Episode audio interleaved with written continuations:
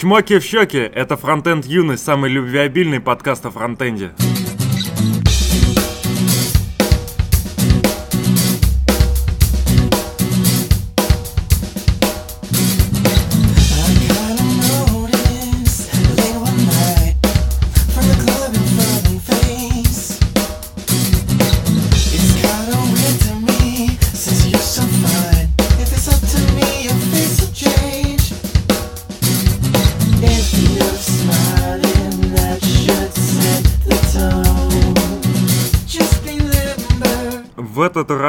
Нас нету Сани, и в гостях зато у нас э, Роман. А Пока вот он и на подъезде, мы... Я расскажу о нашем довольно большом вступлении. Во-первых, у нас помимо подкаста есть э, круч- куча всяких ресурсов. Есть Инстаграм, в котором мы описываем, что мы делаем и выкладываем всякие приколюхи и анонсы. Есть YouTube, на котором вот вышел видос с Вегетом, очень интересный, но без комментариев. Было бы прикольно, если бы вы все-таки посмотрели бы, наверное, и откомментили. Потому что мы реально старались, долго монтировали, и вообще, ну, на мой взгляд, весело получилось, но, видимо, не всем весело. Ну, хрен его знает. Также есть Twitter, подписывайтесь. И есть наш шикарный, шикарный канал и группа в телеге, чатик в телеге. Там, правда, сейчас количество людей уменьшается, но фактически остается самый жир. Ну да, но там, мне кажется, то, что нас стало чуть меньше, возможно, это даже может быть и лучше. Там реально, может быть, сейчас скоро останутся вообще просто самые активные чуваки, их там много. Туда что не зайдешь, там обязательно большое количество сообщений, и все они как, как прям золотые слитки. Каждое слово про раненные в чатике, оно того стоит. По событиям. В принципе, э, совсем скоро ожидается Дринкаст в офисе Тинькова. Сейчас я Ты подразумеваешь СПБ фронтенд, метап? Да, будет СПБ Frontend Meetup, последний в этом году, 12 декабря в офисе Тиньков. И там будет э, из Яндекса Елена Правдина, она расскажет, как обрабатывать э, ошибки во фронтенде. Я особо не смотрел, но мне в целом кажется, что прикольно сходить на метап, почувствовать атмосферу, может с кем-то познакомиться, может быть даже захантиться куда-нибудь. Ну, в общем, метапы это прикольно. Еще прикольно, что мы упомянули Тинькова, нам Тиньков ответил даже в телеге, правда, банк. Но мы ему не ответили, потому что у меня не было целью, когда я упоминал Тинькова, как бы его как-то обсирать и так далее. То есть есть мое мнение, что у него плохая репутация, но особо мне бы не хотелось там какой-то холивар разводить, это, ну, мое мнение. Кстати, ходят слухи, что они там голосовой помощник свой пилят Да, по да. имени Олег. Да, это вообще угарно. У нас тогда должен быть голосовой помощник, который... А, умный дом, который называется Император. Да, который руководит вашей жизнью. Ну да. Ну это, да, прикольно должно быть. А затем... Наш кумир, наверное. Ку- Кумир Романа из Авито, Роман Дворнов, а, он анонсировал, что а, он сделает круглый стол 11 декабря, то есть э, совсем скоро, в 5 часов. Э, Надо успеть будет выпуститься до 11 декабря, чтобы люди узнали. В Да. общем, будет круглый стол, будет он, будут э, различные инженеры из Яндекса, Тинькова, Mail.ru и Авито, ну, собственно, да, Авито. И они будут обсуждать э, инфраструктуру, да, фронтенда. Есть ссылка на YouTube, и я вот не читал, что он на Хабре писал. Ну, на Хабре там вкратце перечислены участники этого круглого стола. Стоит отметить, что там будет э, ведущий подкастов SDCast Radio Jazz Константин Бурка... Буркалев, если что. Мгм. Это довольно интересно. Да, и как сказал ты ранее, и представитель Авито, вот руководитель фронтенда Яндекс Диска и техлит Тиньков. И также из почты Mail.ru. Фронтенд, фронтенд, руководитель разработки клиентской части. Но вообще прикольно, да. Ну, как-то много стало, кстати, движухи вокруг фронтенда. Даже, мне кажется, намного больше.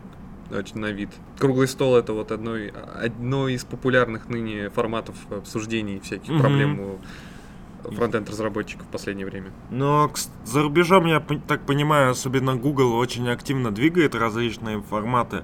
А, хотя у нас вроде тоже и Яндекс, и различные так сказать, там школы обучения или просто каналы, которые хотят там продать, э, делают такие форматы, но прикольно, когда это идет именно от разработчиков. Еще прикольно, когда у этого есть цель решить проблему, а не просто там. Обычно же у нас, если что-то делают, то это обычно либо кого-то хантят, ну, либо да. что-то хотят продать, либо что-то хотят купить, я не знаю. А тут просто, ну, как бы у людей накопилась куча инфраструктурных проблем, и было бы прикольно сесть там в пятером и обсудить, у кого какие проблемы и как их кто решает. Может быть, прийти к какому-то решению какой-то проблемы внезапно. Ну, конечно, у Дворнова прикольно написано пафосно. Я Роман Дворнов, я лид-инженер в команде Frontend Architecture. Да, звучит помпезно. Помпезно, да. Роман, ты помпезный. Сегодня прям такое обильное приветствие, вступление. У нас также был э, донат недавно но мы его в каком-то выпусках упустили, хотя, возможно, я просто не заметил, потому что это было довольно давно. В общем, нам прислали баблишко и написали подкасту Фронтенд Юность. Ребята, привет из Ивана Франковска, это Украина. Вам, как любителей рэпчика, вот тречок хороший. Может поставить его вступление. Спасибо за самый забавный подкаст о фронтенде. А, ПС, извините, если есть ошибки в тексте, в школе русского не было. Ну, вроде так, на первый взгляд, ошибок нет, ну и я и не граммар Тречок это, на самом деле, хайпанувший еще в октябре-сентябре и обсуждаемый у нас в чатике Алена Алена. Это, на самом деле, очень интересная исполнительница, может, мы ее и поставим. Она очень для девушки круто читает, то есть качество русского рэпа э, женского, оно очень низкое. И в целом, я думаю, украинского тоже. А именно качество читки у нее очень крутое. Но у нее такая э, нестандартная, можно сказать, фигура, и она... Э, Бодипозитив. Да, можно сказать, что она частично на этом выезжает или шутит. То есть у нее клипы э, лайт-версия Little Big, то есть она mm-hmm. как-то в основном шутит над э, телом, над тем, что происходит вокруг, mm-hmm. а текст у нее серьезный. И сначала даже мне это немного не нравилось, потому что есть э, э, очень большое расхождение между рэпом, который у нее есть, он такой типа э, серьезный, качественный, и треками такие, э, и клипом, который такой очень юмористический местами такой совдеповский, но высмеющий как раз вот э, совковость какую-то, но очень прикольно. Как раз она на этом и выезжает. То есть, возможно, если бы у нее был бы очень серьезный клип, она бы, ну, была бы в той же группе исполнителей, таких же, как все, а тут у нее большой контраст. Там у нее очень еще интересная история, есть интервью. А, я так понимаю, она работала э, то ли в детском садике, то ли mm-hmm. еще где-то. И из этого решила завязать с этим и перейти вот в рэп. То есть настолько ее дети это вдохновили на то, чтобы писать русский рэп. У нее даже клип есть, э, можно сказать, там с детьми, с детским садиком, все такое вообще топовый. Я вот советую. Не тот клип, который нам скинули, вот его можно поставить, наверное, в отбивку. А есть клип, по-моему, называется «Рыбки». Он вообще шикарный. Угу. Вот принципе, я хотел сказать, что да, я вот давно не отправлял письма э, с наклейками. Я отправил два письма, одно в Крым, второе в Ульяновск. Еще у нас есть одно письмо в Минск, но у меня не было конвертов, а я так и не разобрался, может кто-то из подписчиков э, подскажет. Вроде как бы нельзя письма по России отправлять в Беларусь. А вроде, наверное, можно, это же вроде единый таможенный союз. В общем, я не разобрался ни хера, поэтому я, мне надо еще отдельно на почту сходить. Такое есть этим... подозрение, что там все равно. Хотя, хрен знает, на самом деле, да, они же могут спокойно пересечь границу и отправить письмо. Просто обычно, если границу отправляешь, там что, печать ставят какую-то, типа... Ну, вроде там доп. марки надо. Но вот я с этим не разобрался. И последнее у нас был вопрос ВКонтакте Владислава Умарова. Hey Оу, самый годный подкаст о фронтенде. Ребята, такой вопрос, с чего начинать учить JS, и где можно реально тренить э, его на реальных проблемах. Ну, тут, э, наверное, два вопроса. Хочешь, можешь начать? Ну да, мне вот я вчера как раз, у меня вчера был собес, и я чуваку думал, что написать в фидбэке, потому что чувак, он, короче, типа самостоятельно занимается изучением JavaScript и не сталкивается с реальными проблемами, из-за этого у него создается такой э, некий такой интеллектуальный вакуум. То есть он себе что-то придумывает, что-то пишет, что-то делает, но он не понимает, хорошо это или плохо. То mm-hmm. есть как решить проблему правильно, как неправильно. Потому что, грубо говоря, вообще вокруг никого нет. Э, чувак работает вообще не в сфере IT. И он, грубо говоря, как хобби сейчас дополнительно занимается своим самообразованием в IT. Так вот, я считаю, что как раз вот вчера, когда писал фидбэк, придумал, как можно чуваку помочь столкнуться с реальными проблемами. Попробуйте помочь какому-то open source проекту. Мне кажется, это хорошее начало. Там есть контрибьюторы, обычно чуваки, которые обычно с опытом, но чаще всего. Э, тебе, если ты открываешь pull request или что-то делаешь, решаешь какую-то проблему, могут и помочь в хорошем проекте. Mm-hmm. И если что, напишут годные комментарии в код и скажут, если что, уж кто, кто, кто, а наше это JS-сообщество уж это сможет написать комментарий какой-нибудь в какой-нибудь строчке кода и рассказать, как лучше писать код. Конечно, хорошо бы это делать, может быть, сразу в нескольких проектах, чтобы это, грубо говоря, был более-менее как-то угу. со всех сторон, потому что, может быть, один разработчик, который говнокодер сам по себе открыл open source проект, и тут могут быть проблемы. Вот, это относительно реальных проблем. Ну или, в конце концов, все-таки попробовать куда-то устроиться на работу, хотя бы джуном, но попытаться. Ну, как бы все, и депенс как бы от твоих собственных Есть еще вот варик довольно популярный, ну, в смысле, популярный в плане озвучивания, это у злых марсиан же помнишь, э, они выносили проблемы, которые можно вынести, реальные проблемы, которые можно отдать э, в open source, угу. э, как раз э, на специальную доску у них есть сайт, и там идея в том, что э, я, пом, насколько я помню, там бесплатно, но ты можешь им помочь, и они как раз, у них очень крутые разработчики, которые ты будешь решать реальную проблему, они будут тебе, тебя maintain ить. Mm-hmm. То есть, грубо говоря, частично оплата, платят они тебе тем, что э, у тебя интересная задача и качественный maintainer. То есть у тебя может быть, например, э, ну это не, не maintainer, а Мен- ментор. ментор, да. Э, у нас, видимо, звук теперь изменится немножко. В общем, э, например, там ситник есть, ну и я других ребят плохо знаю, но все равно э, злые марсиане это как бы определенный уровень качества. Угу. Поэтому можно так. Просто да, есть вот нюанс в том, что даже если ты попробуешь э, решать какие-то реальные проблемы, там сделать, допустим, сайт тети, еще кому-то, это все полезно, но у тебя мало контроля. То есть... Ну да. Ну вот даже вчера я смотрел профиль чувака, который к нам шел. Я вижу, что у него есть проекты, я вижу, что у него есть энтузиазм что-то делать. Он делал на сторону кому-то сайты. Но эти сайты сделаны как бы просто, ну, не сделаны. А вот качество, оно, ну, как бы далеко от э, хороших, ну, таких уровней. Ну, то есть там есть куда расти, но чувак этого просто не видит. Ему кажется, что он сделал круто. Но для своего уровня он действительно может быть сделал что-то хотя бы. Но этого недостаточно ну, обычно. Да, но там еще сложность в том, что в целом в самом начале довольно сложно расти и, угу. грубо говоря, все равно ты не прыгнешь там на какой-то желаемый уровень, то есть либо качественный код, либо там производительный код, либо еще какой-то там уровень э, там архитектуры высокий, все равно надо по шажкам, ты этого не дойдешь. Ну, то есть, наверное, да, надо в целом, вот я когда обучался активно, надо стараться развиваться всесторонне. То есть э, решать реальные задачи, э, э, изучать теорию, может быть, участвовать в каких-то, да, open source проектах, участвовать, может, в каких-то челленджах. Хакатоны, кстати, тоже неплохая да. тема. Есть же вот Code Wars, например. То есть, ну, Code Wars, надо понимать, что Code Wars это больше для того, чтобы набить руку в языке. То есть, чтобы просто как, как есть, вот, например, в первых там классах школе, школы есть эти прописи, когда ты просто буквы там пишешь. Вот тут угу. то же самое. Не, ну смотри, там ну, на и, деле, и мозг тоже. Там от уровня карты зависит. Там да. вот есть нулевые, там реально просто одна строчка кода, и ты уже решил задачу. А есть всякие там, вот последняя забавная, с которой сталкивался, ну хотя она такая, ну, типа решить, как ты правильно расположил, правильно ли ты расположил на поле э, кораблики в морском бою, угу. посчитать, вот быстро.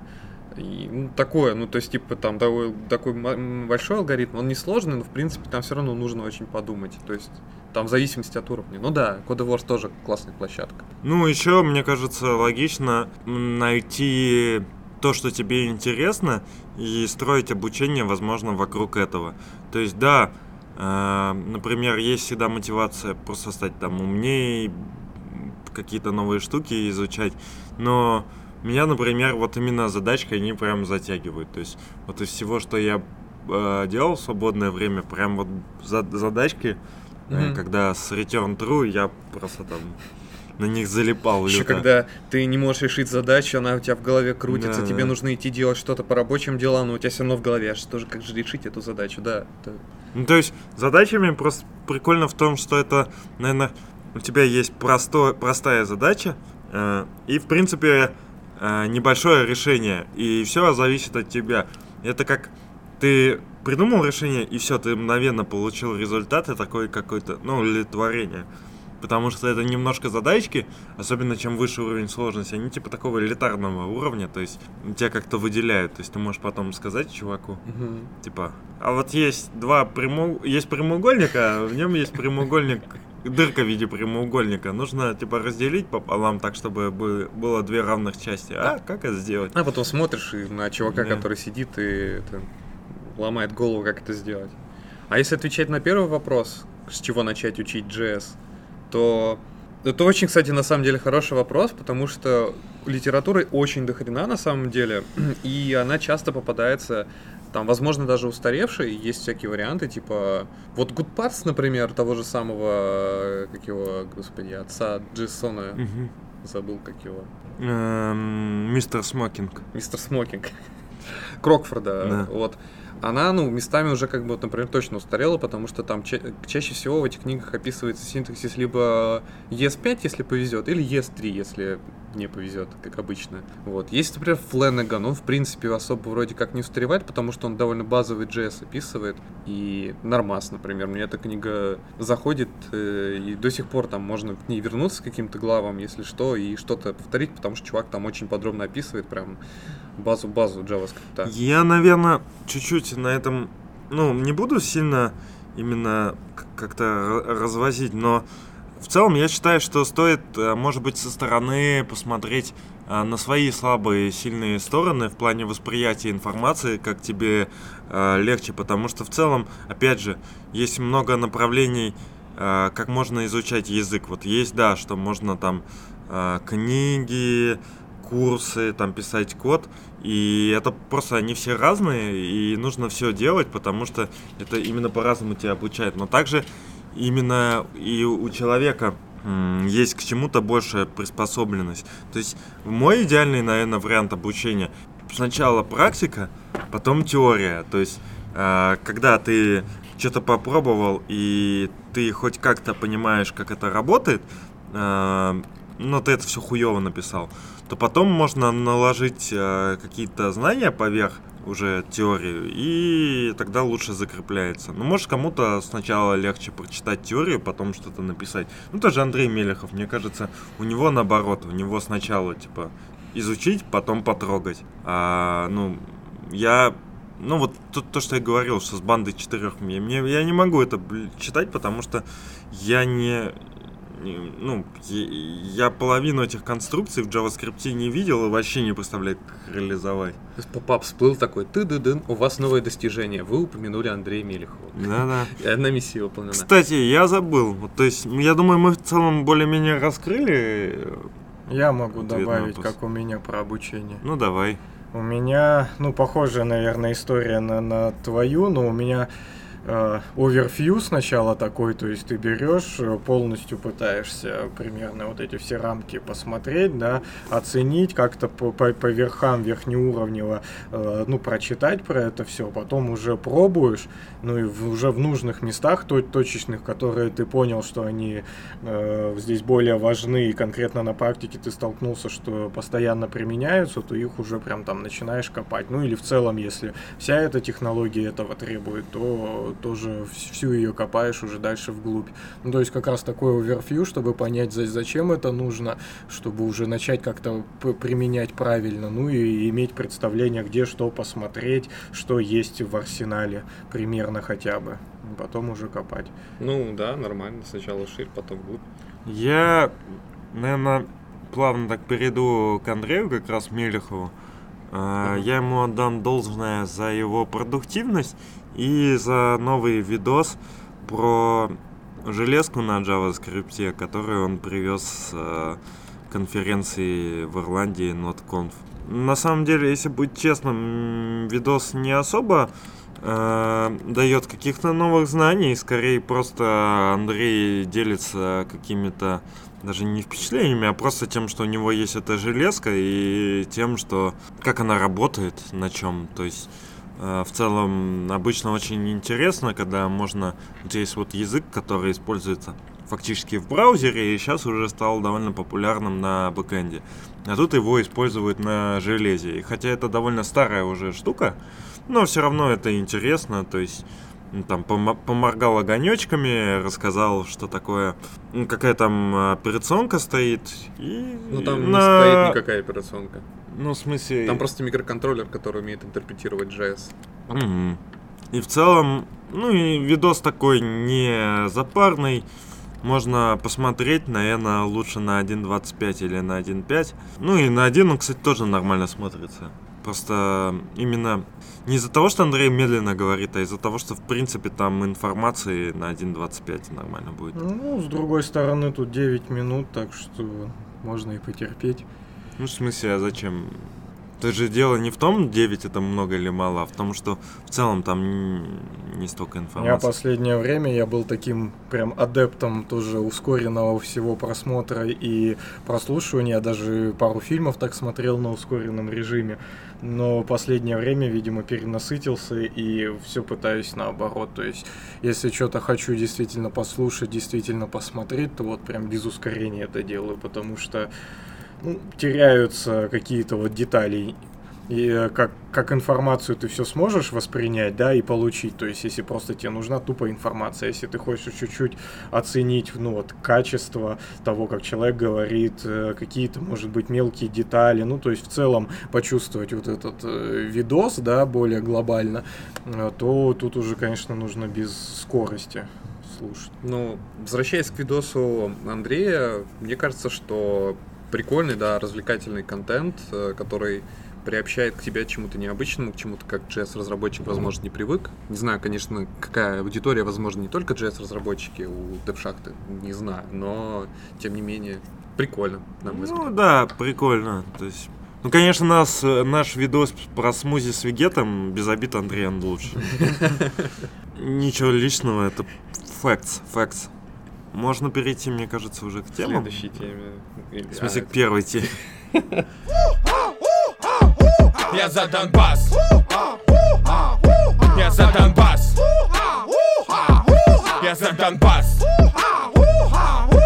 Такая очень интригующая и, можно сказать, тема недели уж точно. Пошла движуха, да. Пошла прям. движуха, да, в сторону довольно необычную, что Microsoft сначала анонсировал, сначала поползли слухи из какого-то поста в, на, в одном из ресурсов Microsoft Windows, что они планируют Edge перетащить на какой-то на, хро, на Chromium. А, конкретно не было понятно, что именно будет перетаскиваться и что в Edge станет, э, будет заменено прям на что-то Chromium-based какие-то технологии. Ходили слухи, что это просто будет движок рендера и все. И дальше это начало раскручиваться, все начали эту тему обсуждать. В общем-то, у этой штуки есть проблемы и минусы определенные. Это то, что появился как минимум, кстати, такой термин, как э, diversity браузеров. Это такая штука, которая будет довольно плохо влиять, мне кажется, возможно, на развитие сообщества, это то, что у нас раньше было там три основных крупных сейчас игрока в сфере разработки браузеров. Это Firefox, которого очень мало, к сожалению, по аудитории, но тем не менее он еще существует и как-то живет. Есть Chromium Base, все браузеры, это теперь и Opera в этот лагерь подключился недавно относительно. И вот теперь Edge браузер тоже подключился к лагерю Chrome, Chromium Base браузеров.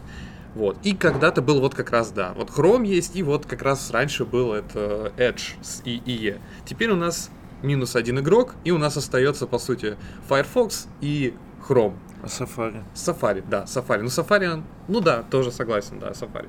Вот, и в общем-то, эта новость дальше начала раскручиваться, и мы узнали впоследствии, что и движок JavaScript который Chakra Core называется, он тоже будет заменен на, получается, V- V8, V8.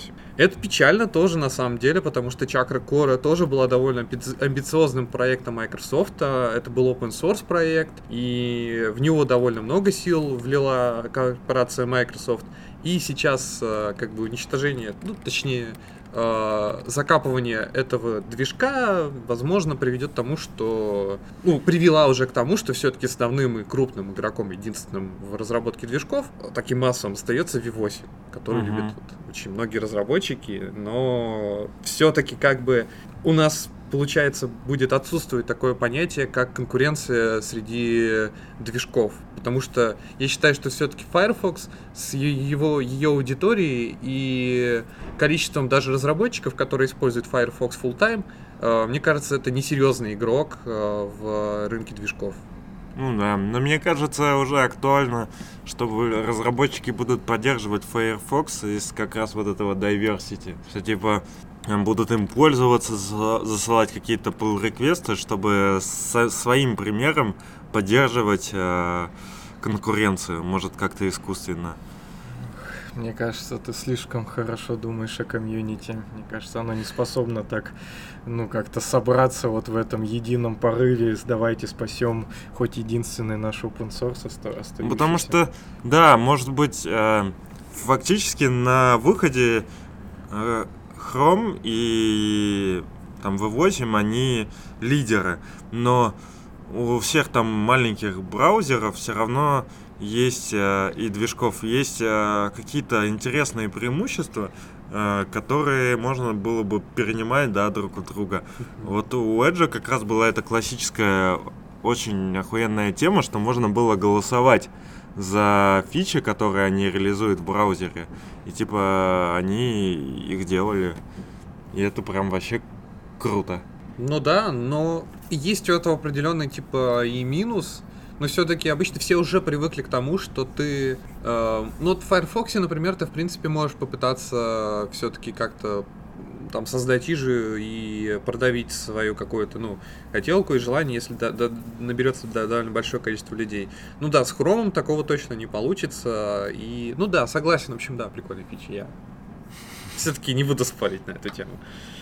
Так а вот у Firefox какие остались плюсы-то? М, По мне есть плюс. Вот я много раз уже поднимал этот вопрос про то, что у меня реально в Firefox все работает быстрее. Ну вот объективно просто моментально рендерится страницы. И как раз это произошло после того, как они вот этот свой квантум привезли туда. Но вы, вы со мной не согласны, ну а какой тогда плюс? Других плюсов я у Ну, Firefox я, в принципе, не вижу. согласен. Единственное, насколько я помню, Quantum немного э, еще такой в процессе был стабилизации. То есть Ну там ты какие-нибудь фишки с... Ну, код пена откроешь с э, любителями CSS, ты там можешь на, Chrome, на Firefox нормально выхватить. Ну да, я помню, ты показывал 3D какую-то штуку, которая крутится в WebGL, там, Ну да. что-то такое. Ну даже там- не WebGL, там CSS, по-моему, был даже. Еще преимущество есть у Firefox. Мне нравится у них DevTools с точки зрения верстальщика. Там у них вот очень хорошо продуман кейс э, верстки. Там. там есть и CSS-гриды в том числе, но это такое, это последний хотел, что я, о чем я упомянуть. Первое, это то, что там просто удобнее, он выделяет тебе, показывает рамочки, как-то все, ну, более приятно, чем в Chrome. А в целом, в точке зрения JS-разработчика, Firefox DevTools это довольно пока отвратная штука, на самом деле. Пока им до Chrome DevTools, как до Китая раком, к сожалению.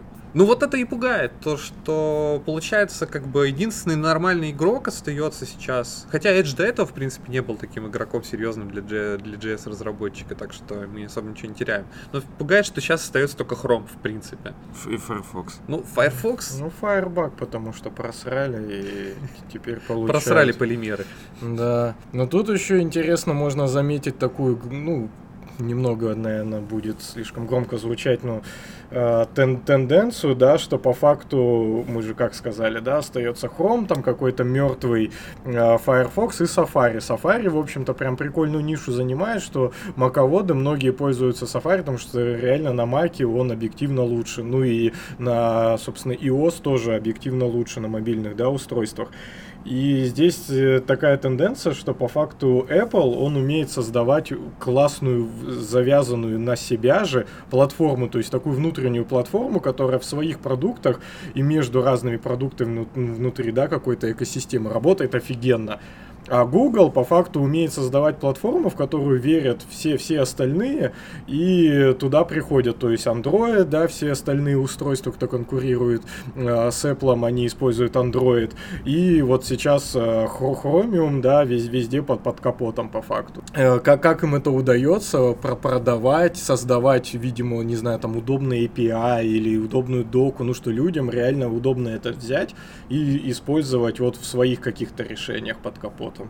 Ну, Google на самом деле тоже те еще евреи. Они, например, взяли и очень долго как бы воевали со всеми вендорами, которые Android использовали в плане того, что они подсовывали туда все свои продукты монопольно. А, здравствуйте, браузер Wars, 98 год, это все. И тому же самому Яндексу пришлось там несколько лет судиться с Гуглом, чтобы хоть как-то выдавить э, для себя хоть какое-то место там, и чтобы была возможность э, какой-то своей вендорной штуки предустанавливать. Пришлось телефон выпустить для этого. Ну, посмотрим, как это будет развиваться. Мне кажется, мы сильно много не проиграем, как э, веб-разработчики от того, что мы там у нас вместо Edge теперь станет какой-то хром. Ну, кстати, у этого тоже есть на самом деле определенные минусы тоже, я сейчас об этом подумал, что кто-то обновится, кто-то не обновится, у кого-то будет Edge с хромиумом, у кого-то Edge без хромиума, и так и пойдут баги у тебя. Пришел баг, в Edge не работает что-то, ты такой, чё? Пошел смотреть, а вроде как у меня работает, это же хромиум, а это и не хромиум, потому что там до этого был какой-то свой движок, там чувака старый софт. Ну, тоже будут определенные косяки в этом плане. Тут интересно, что кто-нибудь в курсах, как там вообще Google фон-то поживает. То есть вот Яндекс выпустил свой телефон, там э, он вполне, наверное, резонно, да, может э, туда свои сервисы сразу из коробки добавлять, ну и в этом вся фишка. А Google фон я ни разу в глаза не видел, в руках не держал. Один Nexus. Ну вот, я так понимаю, Но что они... бывает... А, Nexus это прям Google фон, то есть прям от Google ну, телефон. Ну, как смотри, а они, да, они выпускают как типа чистую прошивку туда накатывают, как бы считается, что это типа Google брендит телефон, но обычно его выпускает какой-нибудь сторонний вендор, там типа LG, например. Ну, Nexus 5, по-моему, LG выпускал. Вот. Ну, мне кажется, они сейчас, был телефон, сейчас уже где не... прям Google значок и все. Ну, не знаю, возможно, какие-нибудь прототипы. У них mm-hmm. прикольная была тема, вот, что-то в тему телефонов ушли, но у них была прикольная тема, которую так они не продвинули. Это, по-моему, Google Aura или что-то да, такое. Да, это да. телефон, который с модульными блоками. Они хотели сделать так, что ты можешь спокойно менять там телефоны все, что тебе хочется. То есть тебе нужен там GPS подключить, вставляешь там, вот у тебя GPS появляется там или что-то такое. Но они это так и не, не стали продвигать. Mm-hmm. А Nexus сейчас, по-моему, Google Pixel вроде как у них да, телефон вот, я загуглил, и у них по факту только Pixel есть. То есть различный даже какой-то планшет Pixel есть, то есть это вот полностью гугловый. Ну, они сейчас играют на рынке именно в том плане, что они типа свободный продукт, который может какой-то вендор заиспользовать, в отличие от Apple. И как-то они так и живут. Ну, да, и тут, да, значок прям Гугла, то есть тру такой гугловый телефон. Он уже появился-то прям давно-давно, то есть еще лет, наверное, 8 назад первый телефон, где вот только значок Гугла, то есть чисто от Гугла телефон, но я бы не, ну, я не заметил, что кто-то прям активно им пользуется, везде его используют, покупают и так далее. То есть, ну, все сидят на других ан- андроидах. Я, кстати, в тему ВЕ заканчивая, хотел просто поделиться опытом. Возможно, я думаю, многие знают, просто у меня ушло на осознание этого момента какое-то большое довольно время. Но, в общем, если у вас возникла потребность поднять Edge на любимом всеми макбуке, то это можно сделать, скачав виртуалку с официального сайта Microsoft с э, нужной версией IE. И в целом, на самом деле, кроме того, что есть гемор, что эта виртуалка дохуя весит, в общем-то, больше гемора никакого и нет. Медленно работает. Ну, да, не очень быстро работает, но фактически работает. Но все-таки, если у вас есть потребность что-то дебажить в IE и у вас Mac, есть куча всяких сторонних ресурсов для этого, браузер стеки и прочее. Они, конечно, платные, но если вы типа фронтенд-разработчик, э, который зарабатывает деньги, то можно денежку и потратить на то, чтобы Ну, вас- имеется в виду, что мне нужно все-таки локально, чтобы я мог именно в своей А сети там ходить можно, к ресурсам. там, подклю- там, по-моему, есть плагин для браузера, ты его подключаешь, он у тебя получается доступ как-то к твоей сети. Это, конечно, возможно, если ты enterprise чувак, то тебе никто не разрешит так сделать, но если ты как бы просто чувак, разработчик, фрилансер, то как бы можно сделать так, чтобы у тебя браузер стек мог ходить локально. Ну и все-таки, например, если я даже что-то тестирую, хотя так нельзя делать, с личного аккаунта, то в виртуалке я как бы уверен, что все нормально. А, а если это типа что-то там стороннее, то там с личного аккаунта я не полезу. А почему ты доверяешь Microsoft? У них же есть куча бэкдоров. Ты его подключаешь через виртуалку к своей внутренней сети. Он может пойти в твою внутреннюю сеть, поснифать что-нибудь, забрать какие-нибудь данные, отправить по сети. Не, ну я верю, что в целом у меня есть служба безопасности, которая не дремлет. Хорошо. В общем, поживем увидим, как будет развиваться событие. Ну, у меня антивирусы стоят. Я за Донбасс Я за Донбасс Я за Донбасс Да, давай, э, просто вот мне тут многие темы не знакомы. Не зна... Давай, может быть, Титсон Keyboards и сленг, потому что Рома-то скоро уйдет, а это Ромина тема. Через 10 минут. Так, интересно. А, да, давайте расскажу. Сейчас, секундочку. Так, это мы выпили. Это у нас две главных темы выпуска. Microsoft. э, И Титсон Кейборд. Да, типа отказ от Edge и Титсон Keyboards. Сейчас надо, блин, найти эту книжку. Сейчас, секунду. Ну, в общем, мы... Блин, а у тебя даже ссылок нет нормальных. Так да, ну там это дерьмовая ссылка. Ну, поэтому- я имею в виду, что в целом мы посмотрели доклад э, с какой-то конференции какой-то докладчицы. Так, и, а, давай. Она рассказывает... Ну, какое описание темы, такое типа и рассказ. Я что могу сделать? А, И там она рассказывала о том, какие есть термины в языке, а, как обучать э, людей, как правильно типа что-то называть, и рассказывала, почему что называется. Там, то есть она про nutshell рассказывала, про различные термины. И там было интересно, что она упомянула, что есть довольно старый словарь хакера. И, соответственно, там очень много прикольных терминов. И вот Роман, наверное, об этом и расскажет. Да, э, доклад называется «Этимело- «Этимология программирования». Э, девушка его сделали Британи Сторидж, она сейчас работает... Local э, storage? Стороз, она, типа больше сторож. А, То есть, она таджик. да, такая аналогия. Э, Доклад с конфы JSConf европейский 2018 года, то есть, в общем-то, свежак, 26 июня он даже загру- загружен на YouTube. А, Ну, Алексей, да, рассказал, про что это было, в целом вот про, про этимологию программировании, то есть какие термины мы используем, почему, почему именно их, какие из них хорошие, какие уже не соответствуют текущим реалиям, А, то есть пример whitelist, blacklist, да, со всей этой толерантностью уже прям совсем не круто использовать и тому подобные вещи. В целом еще чуть-чуть про нее, что она работает сейчас в Turing School, видимо, какая-то, ну, школа для обучения там программированию, да, до этого работала э, много в разных таких именитых компаний, сейчас уже не воспроизведу. Э, ну, в целом, все. Про поводу книги, то есть она черпала всю основную свою информацию из книги 96 года. Э, вот пытаюсь найти, как же она называется. Сейчас. Жаргон. Да, называется новая, новый хакерский э, словарь. Ну, естественно, он не новый, 96 года, но там прям очень круто. Это такой кладезь, на самом деле, знаний э, и интересных э, таких, ну, прям словечек, которые из э, жаргонов, да, и плюс он не только интересен, ну, просто когда какой-то развлекательный контент, а даже в первую очередь интересен как развивающий, потому что, ну, условно говоря, там описывается, что такое thank, да, вот э, наш ред- редакс э, пытаюсь это правильно сказать, э, что под этим словом стоит, что в него вкладывали, когда термин появился, и там не два предложения, да, а вполне такая большая сноска, и прям расписано, как так получилось, почему и что с этим делать.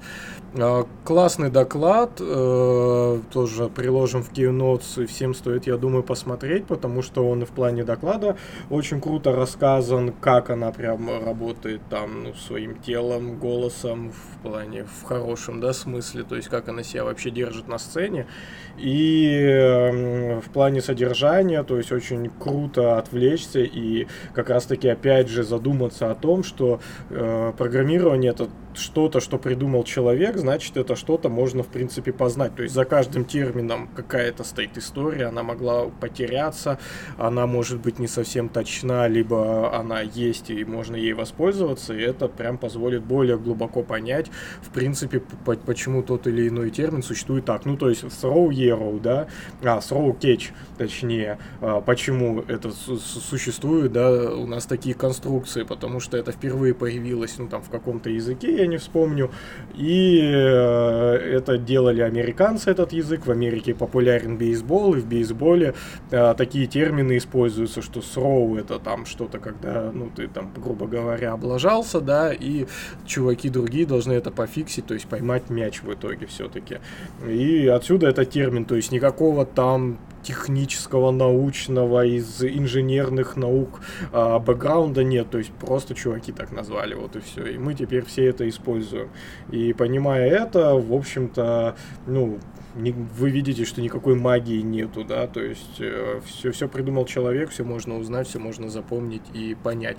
Э, почему наша тема, да, называется Tits on Keyboard, это один из как раз-таки терминов э, из этого э, словаря, и плюс э, в докладе он упоминался с, среди других терминов, которые считаются уже недопустимыми в современном мире, и Tits on Keyboard, ну, довольно забавно, что это как раз обозначает выделяет вот эти выделенные клавиши. На кверте клавиатуры это F английская и J английская. А, то есть выделенные, чтобы, ну, несмотря, да, ставить свои руки на клавиатуру. То есть какие-то такие опознавательные точки на клавишах. А, сейчас, естественно, звучит уже немного грубо. Ну и, в принципе, я думаю, всегда грубо звучало. Просто сейчас все, все борются, да, за, за толерантность. Из других терминов это, естественно, пресловутый мастер and slave. Более того, в докладе рассказывается о том, что э, в 2002 году пошел хайп на то, чтобы это выпилить, подали э, даже в, э, ну, на рассмотрение в какую-то комиссию или в суд, и в итоге не смогли доказать, что какая-то компания в своем исходном коде не должна использовать такие термины.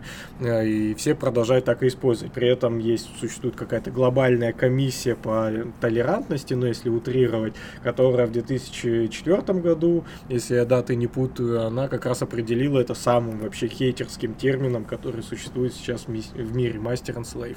То есть Tits on Keyboard, Master and Slave, White и Black листы, и там еще Rape. Но Rape я не знаю, в каком контексте он обычно используется. А, вот примерно такая история еще раз довольно круто, да, посмотреть доклад, может быть, почитать дикшенри, кому будет интересно, потому что ну, есть и технические знания оттуда почерпнуть, ну и просто по фану это все узнать. Вы вот считаете, white black листы Master Slave надо выпилить? Ну, мне кажется, все-таки это классическая тема с тем, что различается культурный код э, в России и в Америке, несмотря на определенную глобализацию и то, что мы принимаем какие-то общие правила игры. Ну, то есть у нас все-таки не было как такового рабства. Наше рабство, оно выглядело немного по-другому. И плюс оно не было основано на цвете кожи и расизме. Поэтому как таковой расизм у нас э, только сейчас формируется.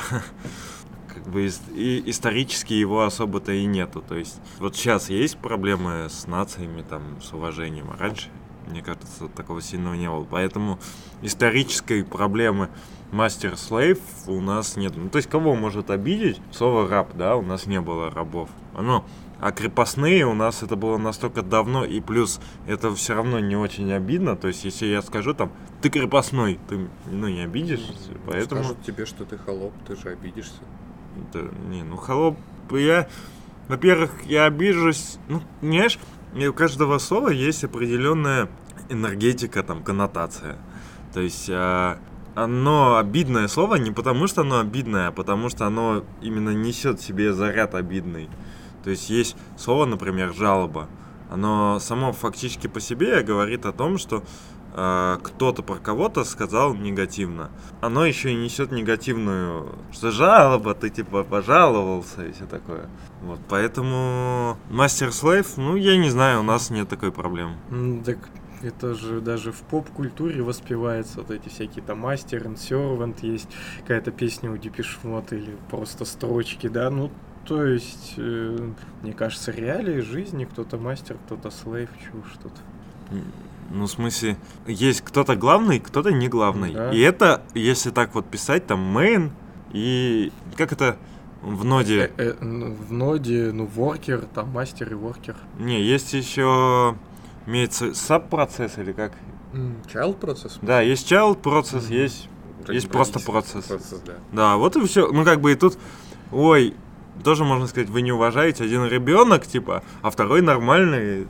Почему они неравноценные? Вот это сейчас ты тоже на самом деле пошел такому тонкому лезвию. Типа, вот есть ребенок, а есть нормальный. Не, ну если ребенок половозрелый, то в принципе ок. Все, сорян, побежал. Слушай, тут есть тема, Саня, которую я только что нашел. Можно попробовать ее, наверное, обсудить. Да, можно, кстати, быстренько я просто скажу. Для мно- многих, может, интересует. Э, Был, был давно хайп э, про Deep Bunny Hall. Э, что вот она программистка и одновременно порнозвезда. И тут а, нежданно-негаданно она записала исповедь, где сказала, что она не программист, и программист ее мужик. И она пыталась изучать, но ни- ничего у нее не получилось. Вот, она как-то себя там все-таки ассоциирует немножко с программированием, но она не программист. Вот так вот. То есть в ее голову не влезли знания по Node.js. Да. Я за Донбасс. Я за Донбасс. Я за Донбасс. И я бы попробовал бы экспромтом все-таки эту тему разложить как-то, хотя не знаю, как-то в тени а, вот темы про то, что Chrome победил IE и теперь а, в Edge будет а, V8, осталось то, что у Chrome появился новый релиз, но, видимо, он не такой бомбический, видимо, поэтому не пишут. А, Здравствуйте, с вами очередной выпуск программы Backend House. И сегодня мы обсудим новость, новый релиз э, Chrome 71. Backend House, это к чему отсылка? Веб-стандарты. А почему Backend House? Ну, типа, веб. Ну, хотя да, тут такое, надо типа не веб. Desktop House. Э. Здравствуйте, с вами очередной выпуск программы Desktop House. И сегодня мы обсудим новый релиз Chrome 71. Ну, в целом, стоит просто, мне кажется, остановиться на чем-то интересном. Ну, в смысле, можно и вскользь. А, фактически здесь добавлена система блокирования входящих в заблуждение рекламных блоков. Ну, в целом, нормальная тема. Ну, вообще, довольно много сейчас идет вот, инструментарий, очень много пишется вокруг, типа, интеллектуального, интеллектуальной блокировки всяких ну, сомнительных вещей, там, странной, сомнительной рекламы, недоброжелательной, и там вот есть тут добавлен вывод предупреждений для страниц с обманными форматами подписки, формами подписки. Ну, То Кор- есть тоже да. тенденция такая. Короче, вот здесь очень прямо первые пункты, очень сильно они упарываются по безопасности. То есть здесь, наверное, не стоит на этом э, мелко заострять внимание, но вот именно сам вектор очень много э, вот борется и с рекламой, и обманные формы, и различные мошеннические действия, в том числе через э, SpeechKit и ну и веб-аудио API. Потом вот, чтобы форму там не заполняли ни через HTTPS и HTTP. То есть это такое.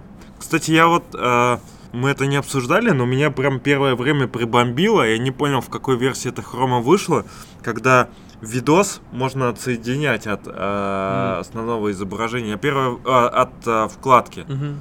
То есть он видос из хрома может быть вообще отдельным окном. Мгм. Я просто охуел от этого.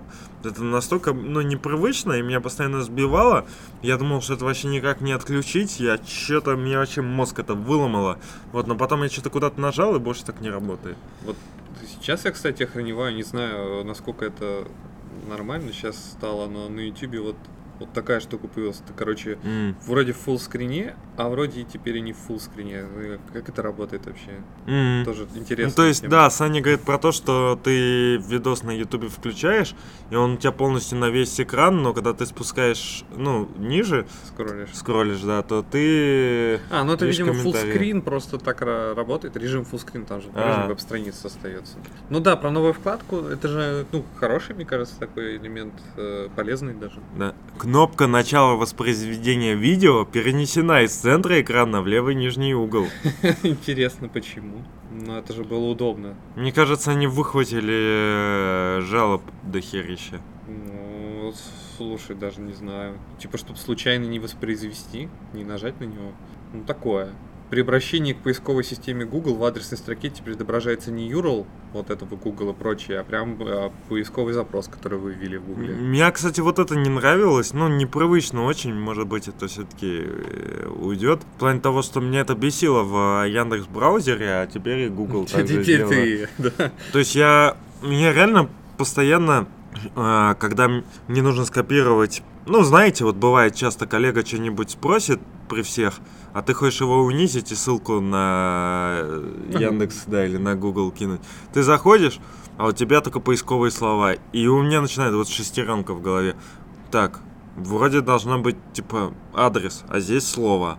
М, бля, что делать?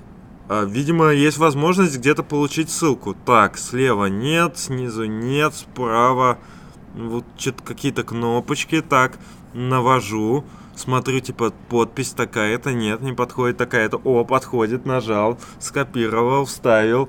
Ну, пиздец. Ну, то есть, фактически, если брать это как а, ПО, ну, это и есть какое-то ПО там, то у них был строгий формат типов.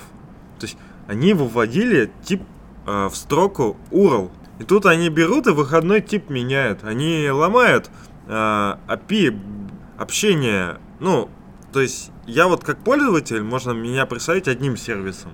А, браузер это другой сервис. Мы все время общались по контракту, что они мне в строке отдают URL, формат данных, к которому я привык. Тут они просто берут и по одним моим запросам начинают мне отдавать слова.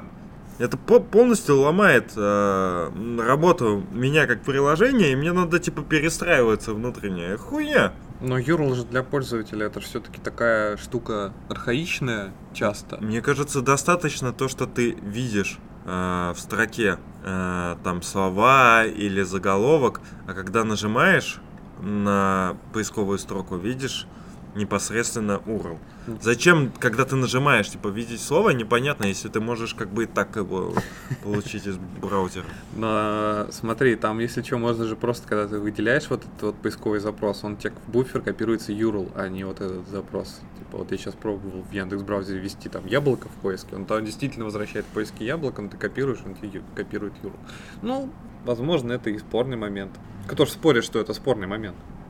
Ну, даже не знаю. Добавлена функция Interrelative Time Format, ну, такое. Реализована поддержка обработки события масштабирования щипком на тачпаде в асинхронном режиме. Ох ты. Щипком на тачпаде в асинхронном режиме. А, Чё, блядь? В JavaScript движке V8 удалось примерно на 200 килобайт для каждого процесса снизить потребление памяти благодаря э, преобразованию обработчиков байткода во встраиваемых функций. Проведена оптимизация применения локальных замыканий в контексте функций. Например, здесь приведен пример с э, мапом и лямбда функцией, передаваемой в map, позволившая повысить позволившая повысить производительность подобных операций до 40%. Вот как-то так. Ссылочка, ну, на V8 есть блок. Ну да, я что-то такое встречал, но не сильно вдавался в подробности. Круто, конечно. Потребление памяти теперь будет меньше. А имеется в виду замыкание на X? Или замыкание какое? Или Ты замыкание на играх, на... наверное. Ты Не, и- ну, Ну, во-первых, как бы здесь все-таки в контексте игры, э, А. а. нет, знаешь что, здесь в контексте же мапы все это происходит, в смысле массива. Эй. Мгм. Ну такие тут вообще будет э, X is not defined, если что. Просто написали. Редакторы, Как всегда. Это все OpenNet. Это же, это Да. же им чушь JavaScript, это же бэкэнд для Так я, блин, ты думаешь, что это типа какая-то супер статья? Мне кажется, это просто перевод на русский язык. Не, не, нет, я думаю, что это. Ну, Обзор, пред- обзор типа? Ну вот смотри, есть ссылочка представил, если мы откроем. Кстати, мы постоянно забываем э, сказать и не смотрим, а тут и не видно. А в OpenNet, вот мы никогда этого не смотрели, а, я не вижу автора, я вижу только, что есть лицензия статьи Мгм. CC BY. И есть теги, а кто это написал, хуй знает. Просто это как бы это же Linux разработчики, это люди анонимные, люди, которые любят анонимность сети, которые не любят себя или боятся, страшатся себя деанонимизировать. Ну, кстати, в ссылке ори- оригинальной про представил релиз, где сам анонс из Google блога, там нету ничего, то есть это все-таки кропотливый труд мгм. редакторов. Ну, молодцы. Стандартизи- Стандартизированно избавлен от специфичного для Chrome префикса API fullscreen. Чё, блядь? CSS свойстве text underline position реализовано значение left и right для подчеркивания сбоку при вертикальном позиционировании текста. Ну, нормально, да. Ну, что это, типа, учтен вариант э, читающих справа налево, что подчеркивать справа нужно. Нет, типа снизу вверх. Подчеркивание сбоку при вертикальном позиционировании текста. Ну, как бы у них же тоже... Но у меня другой вопрос. А как сделать вертикальное позиционирование текста? О, да легко. Там есть для этого, я, конечно, не CSS-гуру, но там есть для этого прям даже свойства. Типа. Да, мне всегда... Я лично всегда делал, типа, в div засовываешь, э, div чуть шире, чем э, размер одной буквы, и вот тебе вертикальное позиционирование. Не, А так я не знаю. не-не-не. Там прям свойства для этого есть. Сейчас попробуем статью из OpenNet. Старая школа. Ну вот, они еще 46, э, 43, почему 46, 43 уязвимости поправили. Что тут пишут? Пишут, что элементы в комментариях э, Гуя э, разглядеть и расшифровать все трудней. И, ну, многие с этим соглашаются. А, ну вот. То есть Ну. он просто переворачивается, и для этого нужно подчеркивание. Потому что мы на этих ну, символах не видим. Ну да, походу. Угу. Изи. Ну вот. Странно, конечно. В общем, да, есть writing мод, CSS свойства, которые, мне кажется, еще немножко, ну, необычно. Первый раз вижу в CSS э, слово мод. То Мгм. есть э, обычно там какие-то другие подходы, но забавно. Я за Донбасс. Я за Донбасс. Я за Донбасс. А может быть, ты хочешь еще какую-то последнюю темку обсудить? Что-то такое самое горячее из того, что ты добавлял? Не знаю, тут есть довольно такая тема интересная, это то, что Денчика прорвало, и наш целых три статьи написал, ну вот как бы А просто... ты их читал? Я читал, да, ну... А, есть, кстати, еще одна интересная тема, это про краш, это про CSS, это, короче, еще одну атаку через CSS. Ну, Мгм. тоже такое, да. Ну, давай, про CSS, как я люблю. В общем, недавно, сейчас даже есть понять, кто это разработчик. Разработчик один из один, да просто сейчас все откроется, отлично. Тут в Твиттере написано, рассказала сыну теорию струн, пусть лучше от меня, чем от пацанов во дворе. Нормас. Как это? Э, Корпускулярно... Ну, кар... Блядь. Мне просто нос заложило еще, мне и так как бы с дикцией не очень, а я такой, ну, в момент того, корпускулярно-волновой дуализм, развиваемся вместе с фронтенд юностью. Это свойство природы, состоящее в том, что материально Материальные микроскопические объекты могут при одних условиях проявлять свойства классических волн, а при других свойствах классических частиц. Ну то что, это же стандартная тема. М. Типа, что такое это, что такое, что такое атом? Это волна или частица? Ну да, это физика, это, Это физи- типа- физика, чувак. Видите, физики умудрились сесть на два стула.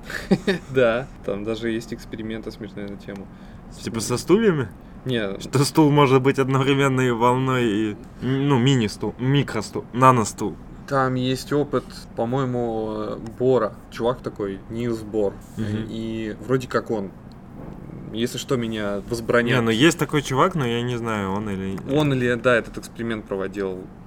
Ты как написал? Не- Нейлсбор. Можешь просто Бор написать. Там даже что-то тебе в подсказках было. Я Нильсбор. знак. да. Нильс. Как, есть вот сосновый бор, а есть Нильс бор. Вот, и этот физик... не- Член датского королевского общества и президент его. Ну, кажется, что не он, значит. Опыт. Надо опыт, волна частицы написать, и там будет кто это? Факт чекин. Волны де Бройля, постоянно Пла- Макс Планка, видимо, это все Мгм. может быть. Так вот, давно физику не учили. Сразу видно. Успели забыть. У меня в институте физхимия была. Блин, ну знаешь, на этот вопрос, причем почему-то даже вот мы открываем Википедию, сейчас читаем, быстро вопрос, это не найти почему-то, может быть, нам поможет я, это Яндекс. А, Юнг, опыт Юнга, господи. М. И правила буравчика. Юнг Томас, да, английский чувак, английский, английский чувак. Наверное, его никто так никогда не называл. И уже не назовет. Но эти э, прям большие статьи из Википедии, где ты хочешь получить просто информацию, «Этот чувак этот проводил опыт или нет, а никогда не добьешься. В общем, недавно один из участников некой организации Epic Morg, э, Я думал, ты просто сейчас скажешь. Недавно один из участников Королевского общества по переписке за границей э, в 1770... Знаешь, надо повышать уровень э, старос- старых наших этих... Ладно, извини, что там? Да, участники группы, один из участников э, некой организации Epic Morg, э, Каш, Каш, Каст кажется так, э, публиковал довольно интересные экспло- э, интересные возможности эксплуатировать э, CSS для ломания вашего браузера. И суть этого взлома довольно проста. И от того это действительно стрёмно. То, что чувак воспользовался кастомными, э, как называется, CSS переменными Мгм. или, проще говоря, custom variables или custom properties. Custom Properties. Да. И он заиспользовал следующий э, факт. То, что когда вы объявляете переменную одну, и где-то ее вы в каком-то другом CSS-свойстве пытаетесь э, зарезолвить посредством вызова var, э, браузер определенные действия для этого делает. Он М. ходит э, и, как я понимаю, он в памяти хранит это число. И дальше чувак пошел следующим образом. Он объявил одну переменную и дальше воспользовался выражением calc, calc, посчитать, которое, в которое он запихал одно свойство, через которое он э, зарезолвит через var, и добавляет к нему, складывает другое свойство, тоже зарезолвенное через var. Потом он дальше берет, объявляет ниже еще какое-то свойство, э, какую-то переменную объявляет, э, которой он производит колк от, э, получается, свойства выше, которое в свою очередь тоже делает два резолва, и плюсует к нему опять-таки тоже свойство, где происходит два резолва. И вот у него получается, что в памяти уже хранится э, значение переменной, потом еще два, две переменные, а потом, когда в третьем уже свойстве, он хранит себе четыре переменные. Мгм. Итого мы получаем э, геометрическую прогрессию, то, что у нас каждое следующее выражение, которое включает в себя сумму предыдущих, э, сумму предыдущих выражений, которая в свою очередь тоже является суммой каких-то предыдущих выражений, он доводит это до того, что он пишет CSS стиле, где описывает 1024 таких, э, ну, то есть не 1000, это Мгм. вот 30, например, таких уровней переопределения, мы получаем 2 в 30 степени, браузер все эти переменные хавает, хранит все в памяти, и рано или поздно ваша вкладка просто помирает. А, Тут есть пример эксплуатацион- эксплуатационный, я спокойно его сейчас могу попробовать найти в браузере, и, скорее всего, мой браузер помрет. Сейчас. А, вот, I don't want read, так вот. Вкладка точно помрет, по крайней мере. А, Как бы есть определенный нюанс, то, что как бы хорошо, что у нас как бы вкладки, они живут в изолированном процессе. У меня сейчас помрет вкладка, но как бы браузер останется жить, хотя вот Ну, потребление не памяти всегда не такое, да, было.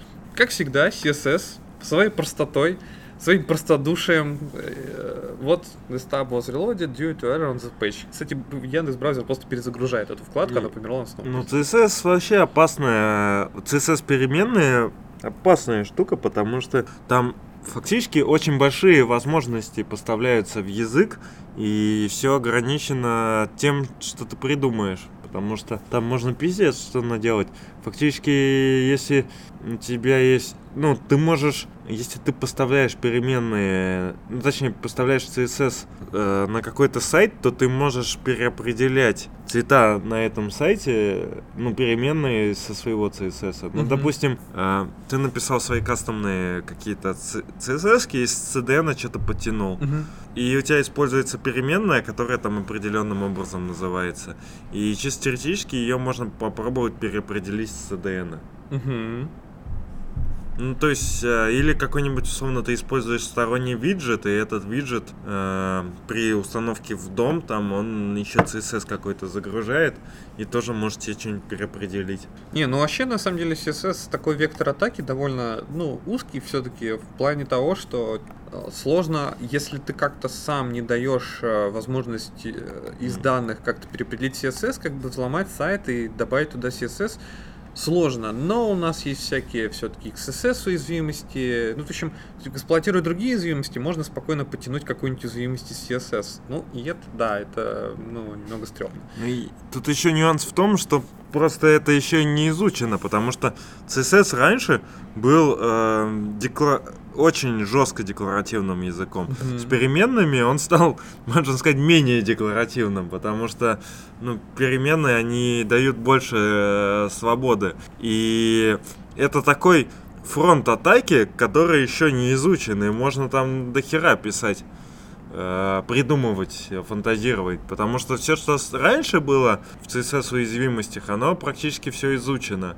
Хотя там вот чувак, помнишь, картинку какую-то вбубенивал и все нагибал? А вот Какой-то, помнишь, мы какую-то Да, такую да, да, да. смотрели? А там она основана на дивах, ну, то есть на операции, на структуре дома, и она основана там была на том, что чувак там ставил 1024 дива каких-то и какое-то свойство в CSS, я уже не помню. А, да, и он типа какое-то свойство использовал, которое типа вложено еще жестче Да, работает. да, и она тоже крашила браузер, по-моему, за недостатком... А, даже она, по-моему, хуже, она браузер э, ломала прямо OS, потому что там были задействованы какие-то системные ресурсы, они полностью выжирались, и Mac, по-моему, Apple точно устройства перезагружались. Открываешь CSS страницу, определенно настроенным CSS или это HTML, и у тебя вообще крашится Не, ну операционка. тут есть э, определенный плюс, что в целом люди, когда делают какие-то атаки и ищут уязвимости, они зачастую не хотят заниматься вредительством. То есть один из вариантов, они хотят э, украсть денег или информацию, или получить там ба- баунти какой-то. Ну, вообще есть же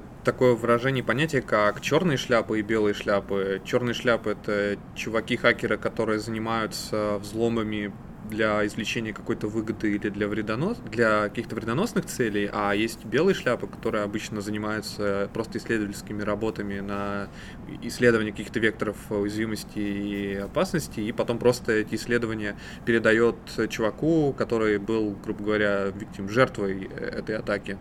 Я говорю про то, что люди будут э, активнее развивать те вектора, которые через нод-модули, те вектора уязвимости, которые через нод-модули помогают деньги тырить с биткоинов, нежели те вектора уязвимости, когда ты просто в CSS э, сможешь внедрить на сторонний сайт и просто поломать э, работу. То есть это выгодно, мне кажется, только в двух случаях. Если ты, например, прям люто ненавидишь эту компанию, ну они тебе что-то не то сделали, ты им типа нагадил.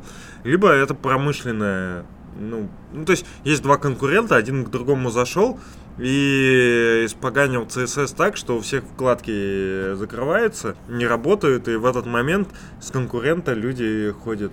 У меня Ну. было так в одной компании, что я конкурентов, у конкурентов возникла проблема с законодательством РФ на примерно там 2-3 недели. И на моем сервисе количество регистраций и пользователей э, увеличилось в два раза. Это просто нереальный прирост был. И вот это да, а в целом не знаю, зачем это нужно.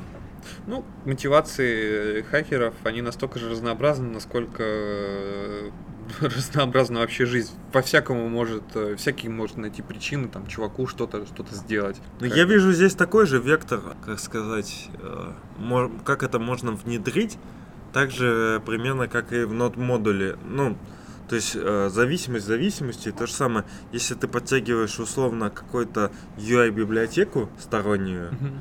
то вот в ней могут какой-нибудь ховерок накинуть где-нибудь, Мгм. и потом этот ховерок, ну, при твоем обновлении ми- минорном или ну, патчевом, Мгм. у тебя все ляжет. А, и ты будешь такой смотреть, блин, ну... х- А, ты еще не будешь понимать, что происходит. Какой-нибудь хо- ховер, фокус там, бла-бла-бла, и... Чё? Ну, вообще, вообще цел- в целом этот год прям прошел под эгидой э, исследований безопасности, как он начался с двух процессорных уязвимостей, так и понеслось. Мне кажется, в этом году специалисты по безопасности, они активизировались в три, ну просто многократно. И, возможно, востребованность их стала больше, потому что не создалось ощущение, что в прошлом году мы прям так, знаешь, часто это обсуждали. А сейчас и NPM дырявый, и Git дырявый, и CSS дырявый, и NPM дырявый. Только JavaScript не дырявый, кстати. Ну, как сказать. Там же тоже есть определенный. Смотря, смотря что понимать под JavaScript. Если дом API, то там оно вообще дырявое-дырявое. Ну, нет, ну дом API это же не... Даже не дом API, точнее браузер API. Ну да, да. А, Ну, JavaScript. Ну да, ну, как бы смотря какой код ты напишешь. Ну, то есть сам язык, он, да, не предполагает, что можно его как-то взломать, возможно. Вот. А вот уже код, который ты на нем написал, он может быть и довольно уязвимым и опасным. Я за Донбасс. Я за Донбасс. Я за Донбасс.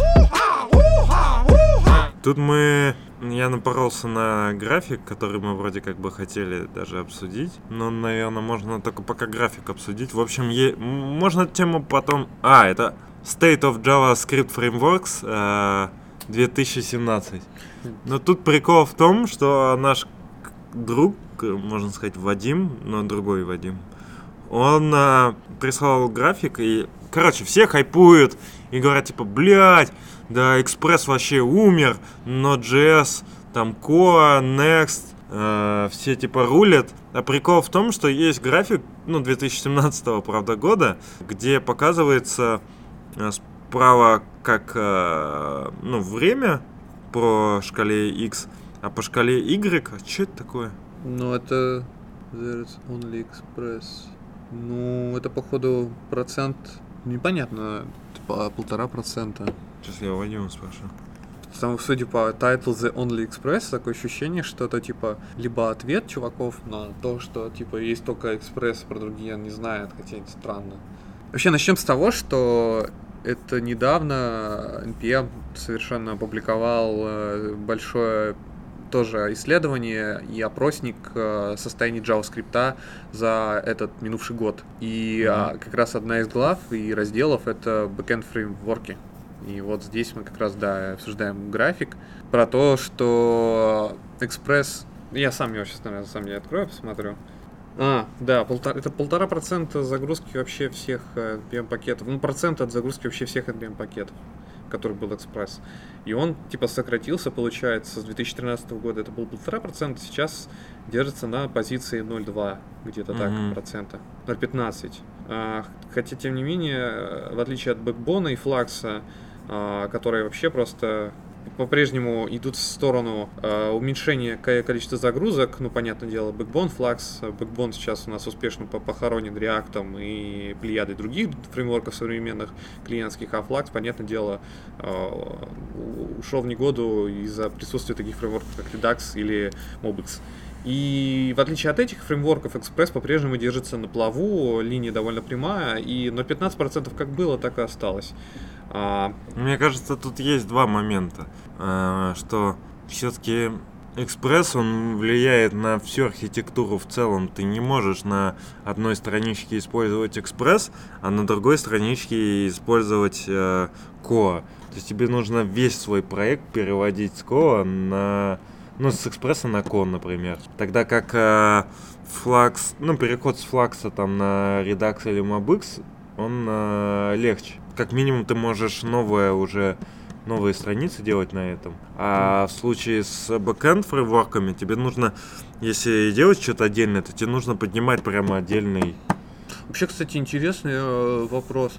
Вообще было бы прикольно налить и поисследовать в сторону... Одновременного использования? Да, потому что сокет ты можешь поднять один, а, например, ты можешь за mount ить на какой-нибудь один конкретный route, например, экспресс, Короче, можно было бы сделать так, какой-то верхнеуровневый адаптер, это было бы сделать довольно просто, что если тебе пришел запрос, ну, короче, верхнеуровневый routing оставить, типа говоря, на каком-то своем э, костыле, а какие-то уже запросы более низкоуровневые отдавать в конкретный фреймворк. Например, там на часть страниц пусть будет экспресс, на часть это ко. То есть, в принципе, это тоже можно реализовать. Но я с тобой согласен, что это немножко более изощренный вариант. Хотя, с другой стороны, хранить несколько стейт-менеджеров в клиентском коде, это тоже такое себе развлечение. Не, ну одно дело, когда у тебя на одной странице, а другое дело, А, на другой странице. Ну, на другой, да. Ну да. Ну, принципе, ты же можешь поднять какой-нибудь э, микросервис э, на ко, который будет обслуживать, например, сабсет и нжинксом балансером на, на- натравить его на один. То есть ты можешь Ну, я это- говорю по, просто про, про сложность, да. Ты можешь там микросервисов насоздавать с разными э, бэкэнд фреймворками. И можно создавать разные страницы с, с разными с разным стейт менеджментом. Ну, чувствуешь разность в сложности? Да, я чувствую разницу, разницу сложности. Оу, даже микрофон у нас почувствовал Да. разницу сложности. Ну, то есть, как бы... Бля, сейчас. Сначала его надо. Вот, Всё? я все, все изи. Ну, с- ну смотри, может все-таки его поставить? Ну, да. Все равно осталось. Немного, немного, конечно, осталось. Ну, Все? Газ Да. это починил. Интересно даже посмотреть, до скольки у нас. Ну, до, до 12 можно писаться. Сейчас не напишу. Мы переговорку до 12 забронили. Ну, в общем, э, я что этот график открыл, что забавно, что все э, хайпуют, что новые фреймворки, бла-бла-бла, а фактически видно, что экспресс прям доминирует жестко. В плане того, что его видно на графиках, а все остальные просто идут по нулю по сравнению с э, Там- экспрессом. Правда, я не знаю, что там по шкале Y, но... Не, по шкале Y это процент от общего э, количества скачиваний. А, Ну, экспресс доминирует, в общем-то. Он упал по количеству, но стоит отметить, что просто-напросто это связано с тем, что количество NPM-пакетов, оно же выросло, очевидно, М. что это раньше было там, например, 200 тысяч, сейчас 300 тысяч. Мне Соответственно, и процент он уменьшился, но он фиксирован. Еще забавная тема с NPM, ну то есть, когда, короче, процент скачивания, он частично говорит и о старых проектах. То есть, вообще это очень сложная тема, потому что, грубо говоря, ты проект создал там в 2014 на экспрессе, если он был тогда, и сейчас его используешь, и все так же делаешь NPM-I. Вообще процент скачивания это очень такая странная штука. Ну то есть, допустим, у нас есть э, Nexus. И Nexus, он э, фактически там скачивает один раз, а потом, ну, является, можно сказать, прокси. Он один раз там скачивает, когда ему там удобно новую версию, а потом раздает внутри локальной сети. И поэтому э, он, э, как сказать, у нас могут в команде там миллиард от наших разработчиков э, скачивать через Nexus, и это никак не будет отражаться на NPM. А может э, э, миллиард чуваков из Фейсбука, которые прямо из NPM все качают, э, они могут и на этот график влиять. То есть это очень субъективный график. Ну, он скорее не то чтобы субъективный, он вполне себе объективный, но он не очень с большими огрехами как раз, да, на enterprise команды, которые используют OmniCache, и на всякие нюансы, что типа там старые проекты и прочее, прочее, прочее. Ну, как бы она показывает, что есть фактически, не добавляя сюда субъективизма, но это довольно спорные данные, потому что они много не учитывают многих факторов, это да. Вот тут есть всякие other backend frameworks, тоже график уже приближенный к вот этим нулевым долям процента для всяких свежеиспеченных хайповых фреймворков. Тут есть такая интересная тенденция, что в 2015 году все хайповали от Хэппи, и сейчас он э, уже не на волне хейп, ха- ха- хейпа, Happy не на волне хейпа, а сейчас прирос фреймворк Ко, и он э, конкурирует с ним по уровню популярности на одном уровне, а когда-то он был намного выше его популярней. Ну, кстати, странно, что здесь нет Fastify. Но это, кстати, за... А, это 2017 год, кстати. Прошу отметить. Ну, мне кажется, Next.js, он, в принципе, за ним будущее. Next.js? А, не, не За- Next.js, а как, зачем там? Fastify? Нет. Ко? Ну, нет. Тот, который больше про структуру, а не про... Nest. Это Nest. Next. Next. Next. Не, Nest. Nest, да. Nest, да, и вот здесь тоже нету. Next, Next я, кстати, как-то пробовал. Он на самом деле очень неудобный в плане того, что там, а, в отличие э, Express, он вроде больше фреймворк, а, то есть э, там фактически мало чего есть в экспрессе. А Next прям доху, дохуища есть. Ты можешь его установить и сразу уже ну, что-то сделать.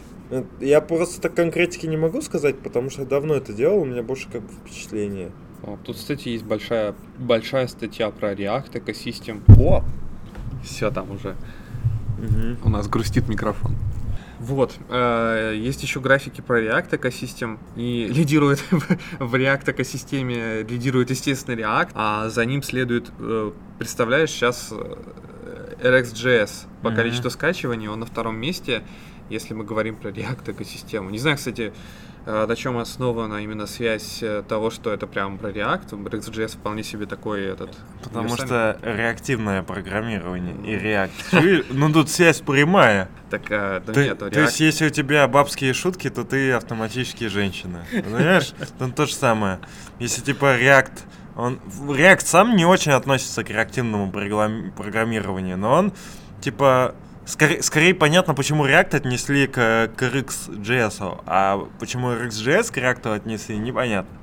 В целом, как бы и одновременно и сомнительный э, анализ от NPM их э, реестра в плане как бы, фактических данных, они довольно во многом спорные, но в целом довольно интересные. Но, кстати, здесь есть дисклеймер довольно большой перед вообще началом всего повествования про тему этого аналитики, что дисклеймер, э, по почему, популярность э, не имеет значения. Короче, что это вот исследование одной конкретной метрики, говорят ребята, но может на вам что-то рассказать, но это э, не намерение сказать, что типа каждый всегда должен использовать самый популярный фреймворк. Есть множество показателей и факторов, которые говорят о том, что сейчас вам конкретному приложению нужно что-то какое-то, возможно, другое решение. И выбирать э, популярное просто из-за того, что оно популярное, не всегда выигрышная позиция. М, Такое вот мое небольшой такой тоже перевод этой мысли, но оно тут так и описано, что действительно популярность это не э, не серебряная пуля разработки новых приложений. Оно ни о чем не говорит, кроме того, что просто сейчас эта библиотека популярна. Я считаю, что у нас слишком толерантный выпуск, я так в конце наброшу. А вот Андрей Мелехов считает не так. Он считает, что типа TypeScript нужно использовать, потому что его используют другие сотни мух в enterprise сообществах.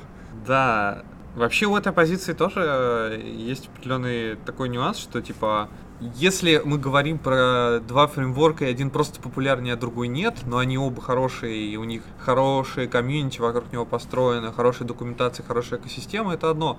А когда есть спор о двух фреймворках, и один, очевидно, пока проигрывает, возможно, пока, но вероятнее всего и не пока, потому что уже сколько времени идет, и в экосистеме, и в документации, и в поддержке, и второму фреймворку, то второй фреймворк, он, возможно, естественно популярнее, и поэтому он и, собственно, и выигрывает. Ну тут в целом, если у тебя прям enterprise, то тебе приходится выбирать э, самые популярные, стабильные, проверенные временем решения. Если у тебя попроще что-то или вообще home project, просто э, серьезные проекты, их и, ну, грубо говоря, появился какой-то там хайповый фреймворк. Пока его не внедрят куда-нибудь, где можно эксплуатировать его и уязвимости, никто не узнает об его уязвимостях. То есть должно пройти какое-то время становления. Становление архитектурное, становление там в комьюнити и тому подобное. То есть он может даже быть охуенно удобный, но должен, до- должен пройти какой-то момент. То есть Node.js тоже сильно развилась. Там с, с версии, помнишь, там с 0.10. Ну да. Но они тоже к этому долго шли. Ну, Ну, да. Помните, было раньше когда-то 0.10, а теперь уже 10. Да, вообще есть в этом что-то. Но просто тот же, та же самый Node.js, они, в принципе, тоже не были особо сильно пионерами. Ну, э, что это решение не было особо сильно пионером в плане разработки JS на бэках, потому что уже до этого существовали всякие джавовские Nashorn, движок, который позволяет JS интерпретировать в JVM. И, но в целом это был все равно такой революционный подход, что вот возьмем движок браузера и будем его крутить на серваке, и вот у нас есть один поток, но он типа не, не блокируется, и э, у нас есть как бы операционка, которая умеет таймерами управлять, как бы давайте отдадим ей э, возможность как бы типа возвращать ноде после того, как что-то произошло, синхронное управление. Ну и это был довольно революционный подход, и поэтому он потихоньку просто эволюционировал, развивался, обкатывался, и он пришел на рынок. А если мы говорим, например, по системе типизации, сейчас это довольно псовая тема, в этом не, нет ничего такого супер революционного, сейчас уже, по крайней мере. И у нас есть два конкурирующих фреймворка, и просто второй, очевидно, прям по всем метрикам, пока проигрывает эту битву. Тоже разные вещи, на мой взгляд.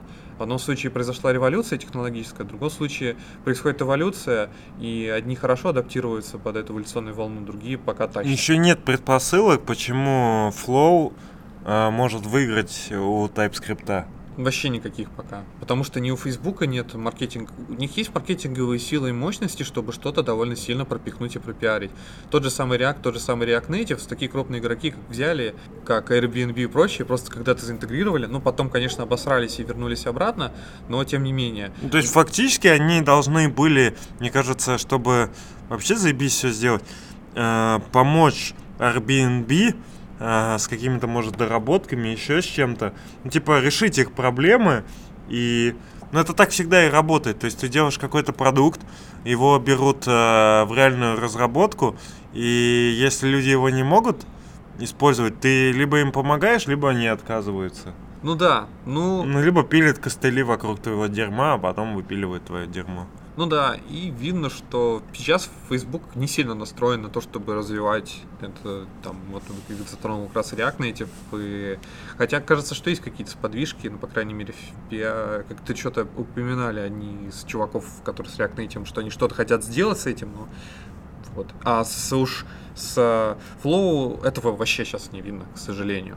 Хотя Flow все, очень многие, кстати, на самом деле очень оптимистично к нему относились, говорили, что настолько а, простое решение, настолько оно удобно, и в принципе его достаточно, в отличие от какого-то там TypeScript лодера, который там свою экосистему развивает вокруг себя и вообще не дружит нормально ни с Бабелем, хотя есть альтернативы, бабелевский транспилер, но все равно вроде как Microsoft топит за то, что используете именно вот TypeScript лодер в паке, к примеру. Мгм. Вот.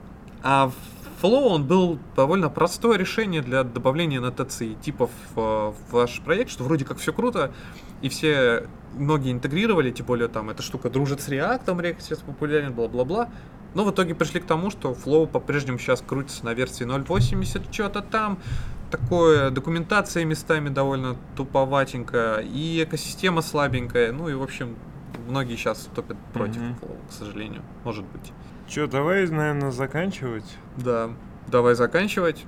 Что, что, что, что можно пожелать нашим слушателям? Ну, keep it simple. Да, О, Рома может. Рома, тут надо попрощаться и пожелать что-то нашим слушателям. Ох, сейчас я пожелаю. У него как раз накипело. Да, тут только что как раз накипело. В общем, чуваки, желаю, чтобы у вас в вашей компании было все круто, но если вы решили ливнуть, смотрите новые компании повнимательней, потому что если так окажется, что вас зовут там, блин, классный хайповый стек, все в огнях, то смотрите, не ошибитесь, чтобы там не оказался какой-нибудь гребаный бэкбон, потому что такое бывает. Так что желаю вам не, не попасть в бэкбон по самое не могу. А еще, кстати, можно сказать о том, что как вы, вот, когда нас слушают опытные разработчики, то мы вот стараемся быть честными и вам тоже советуем. То есть, когда нанимаете человека, рассказывайте ему честно про все говно и легаси, которые у вас есть. Потому что, в принципе, устаревшие технологии, э, какие-то косяки, это нормальная тема. Да, может быть, конечно, вы будете выглядеть не выгодно э, с теми э, компаниями, которые врут и говорят, что все заебись, но честность, она на будущее хорошо влияет. То есть чувак, э, когда начнет с вами работать, если он начнет работать, он э, не отвалится из-за всего э, того, что будет видеть, потому что он будет предупрежден, а значит вооружен.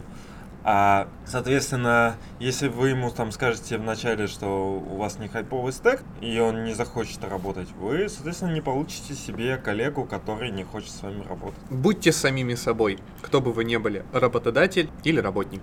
Да, если ты вот пришел на Java писать, но ты фронтенд, нахуй этих корпоративных свиней, пиши на Java, как на JS, будь собой. Всем пока. Да. Хорошая концовка, нахуй этих корпоративных свиней. Chris.